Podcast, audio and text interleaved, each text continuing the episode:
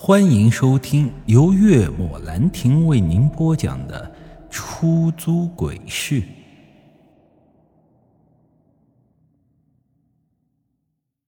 听我这么一说，杨舒雨顿时俏脸一变，什么意思？说实在的，我也不好直接跟他说是撞鬼了。现在这种社会，基本上没几个人会相信的。或许人家会把你当做傻子一样看待，于是我打算换种方式问一下：他消失前有没有什么反常的举动？反常的举动？嗯，比如说精神不太正常，或者是做出了一些奇怪的事情。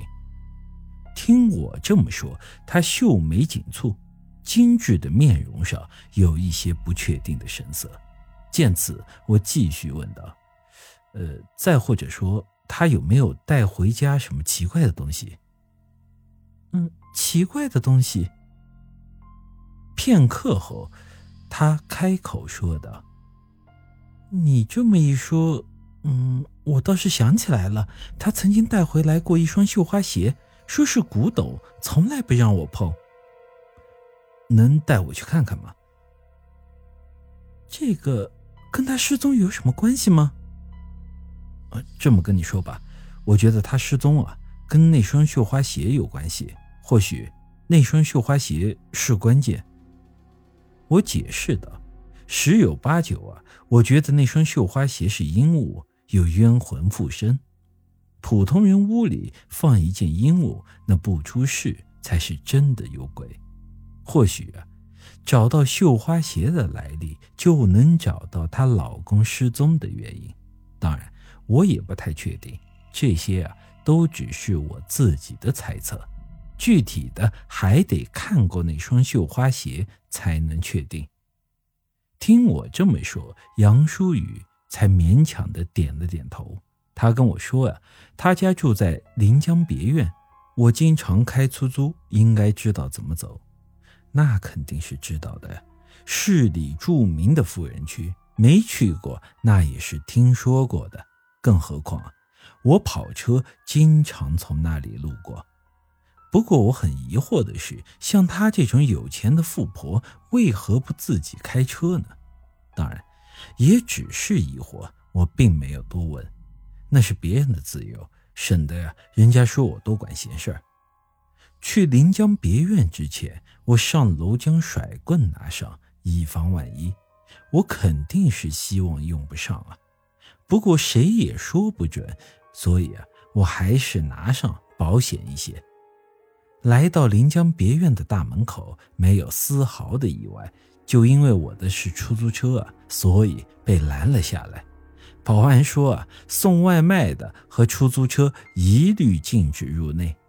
我这差点就骂人了，这是典型的狗眼看人低，有必要分得这么清楚吗？送外卖的和开出租的跑你家祖坟了吗？好在杨舒雨拿出了门禁卡，说自己住在里头。后来啊，保安这才放我们进去。经常出入，肯定是见过。几名保安眼睛都笑得眯起来了。临江别院不愧是富人区，开发商也真是会选地方。这里依山傍水，风景秀丽，典型的风水宝地。里头啊，尽是独栋别墅，还带着硕大的私人花园。当然，这些环境无疑是养狗的好地方。住在这种地方，我觉得没几个不养狗的。一路上，什么杜宾、杜高、高加索、中亚、加纳利、卡斯罗、罗威纳。是应有尽有，这些啊都是些大型猛犬，一见到我们经过就站在院子门口，是狂吠不已。当然，还是办事要紧，我和黑狼啊都没空理他们。可是好巧不巧的是，车子刚走出大概五十米左右，这麻烦就来了。一名浑身名牌的富婆带着三只雄壮的中亚牧羊犬就走了过来。说来啊，这狗也是栖身，直接就冲到我的车前，死活不走，不断的对我狂吠，吓得杨淑雨一声惊叫，往后缩了缩。这么说吧，我一米七八的身高，这狗啊能到我腰部，四肢粗壮，身躯强健有力，看起来真不是一般的凶狠。它们这个品种啊，是专门培养出来牧羊的，一般啊都是用来对付狼。想着多一事不如少一事，我将车子后退了几步，打算避让开。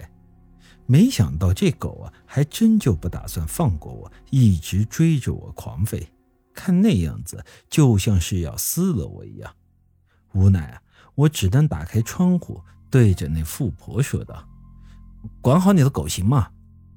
听我这么一说，那女人不但不收敛，还讽刺的说道。你不知道，哼，狗有穷人吗？这是他们的天性，我也没办法了。本集已经播讲完毕，欢迎您的继续收听。